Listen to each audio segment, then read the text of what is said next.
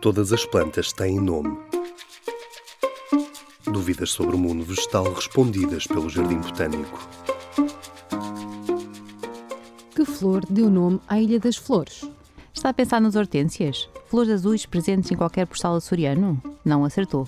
Essas são, imagine, originárias do Japão e foram introduzidas nos Açores provavelmente em meados do século XIX. Assim, na altura em que foi descoberta, por volta de 1452, não foram as hortênsias, mas sim as flores nativas que, em grande abundância, por lá encontraram e que deram origem ao nome desta ilha.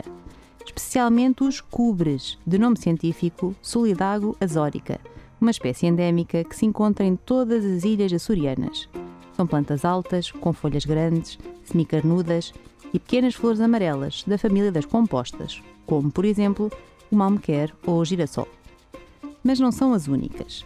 A Ilha das Flores é rica em biodiversidade, contando com mais de 195 endemismos, a maioria plantas e invertebrados. Isto deve-se também aos inúmeros habitats existentes nesta que é a mais ocidental ilha portuguesa. As torfeiras, nas zonas mais altas e úmidas, as ribeiras e cascatas, as florestas de cedro do mato ou as lagoas. E toda esta riqueza natural valeu-lhe, em 2009, a atribuição de Reserva da Biosfera.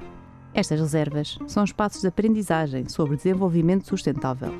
Visam conciliar a conservação da biodiversidade com o uso sustentável de recursos naturais pelas populações locais. Em Portugal, já existem 11 reservas da biosfera. Já as conhece? Fica o desafio.